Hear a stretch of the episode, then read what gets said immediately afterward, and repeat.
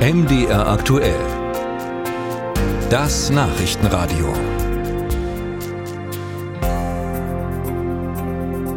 Eigentlich ist das ja kaum vorstellbar, aber Millionen Arbeitnehmer in Deutschland lassen Geld liegen, das ihnen eigentlich zusteht.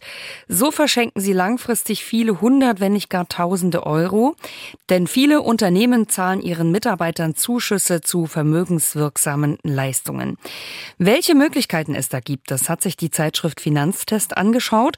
Und darüber spreche ich jetzt mit dem Projektleiter Stefan Fischer.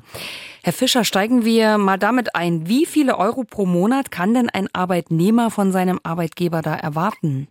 Das sind bis zu 40 Euro im Monat, die Arbeitgeber zuzahlen. Das ganze Thema geht ja zurück auf das Vermögensbildungsgesetz und das sieht eben vor, dass im Jahr bis zu 480 Euro gespart werden können. Das hört sich jetzt nicht so viel an, aber es kann über die sieben Jahre, die so ein Vertrag läuft, dann doch ein schönes Sümmchen zusammenkommen, das mehrere tausend Euro beträgt. Das heißt, ausschlaggebend ist nicht der Tarifvertrag, sondern es gibt direkt eine gesetzliche Grundlage, oder? Ja, es gibt eine Grundlage, dass der Staat äh, diese Zuschüsse auch fördert. Das ist so bei zu versteuernden Einkommen von bis zu 20.000 Euro oder bei Paaren sind es 40.000 Euro. Das hört sich auch erstmal sehr niedrig an, aber das zu versteuernde Einkommen ist nicht das gesamte Bruttoeinkommen, sondern da gehen Freibeträge und äh, andere Pauschalen davon ab. Der Arbeitgeber muss nichts zuzahlen. Es ist im Gesetz so geregelt, dass es freiwillig ist. Aber viele Arbeitgeber machen das eben und das sollten sie sich als Arbeitnehmer nicht entgehen lassen. Schauen wir uns jetzt mal an, welche vermögenswirksamen Leistungen gibt es denn dafür? Die Anlagemöglichkeiten sind ganz unterschiedlich. Wir empfehlen immer gern ETF auf äh, breitstreuende Weltaktienindices.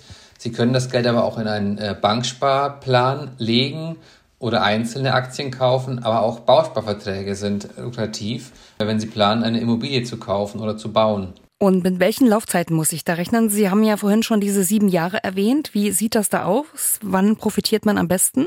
Die Einzahlphase in so einem Vertrag beträgt immer sechs Jahre und der Staat sieht dann vor, bis zu einem Jahr Ruhezeit für diese Geldsumme zu haben. Es sind also bis zu sieben Jahre. Wenn Sie feststellen, dass Ihr Aktiendepot zu diesem Zeitpunkt schlecht dasteht, weil die Kurse gefallen sind, dann empfiehlt sich das Geld auch noch liegen zu lassen, denn Sie können das dann so lange liegen lassen, wie Sie wollen. Und was passiert eigentlich, wenn ein Mitarbeiter vor dem Ende dieser Laufzeit aus dem Unternehmen ausscheidet? Das ist kein Problem. Beim Arbeitgeberwechsel können Sie die Verträge oft mitnehmen. Das ist dann von Fall zu Fall unterschiedlich, aber in der Regel haben Sie die Möglichkeit, die Verträge mitzunehmen, wenn Sie danach einen Arbeitgeber haben, der auch äh, vermögenswirksame Leistungen bezuschusst.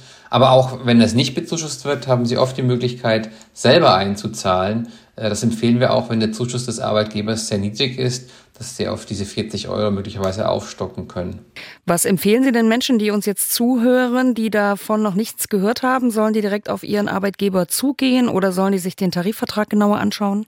Das sind zwei Möglichkeiten, die Sie haben. Häufig ist die Personalstelle die richtige Anlaufstelle. Mitarbeiterinnen in der Personalabteilung kennen sich damit aus und geben Ihnen gerne dazu Auskunft sagt Stefan Fischer von der Zeitschrift Finanztest, die jetzt vermögenswirksame Leistungen unter die Lupe genommen haben, für die Arbeitgeber Zuschüsse zahlen. Danke für das Gespräch.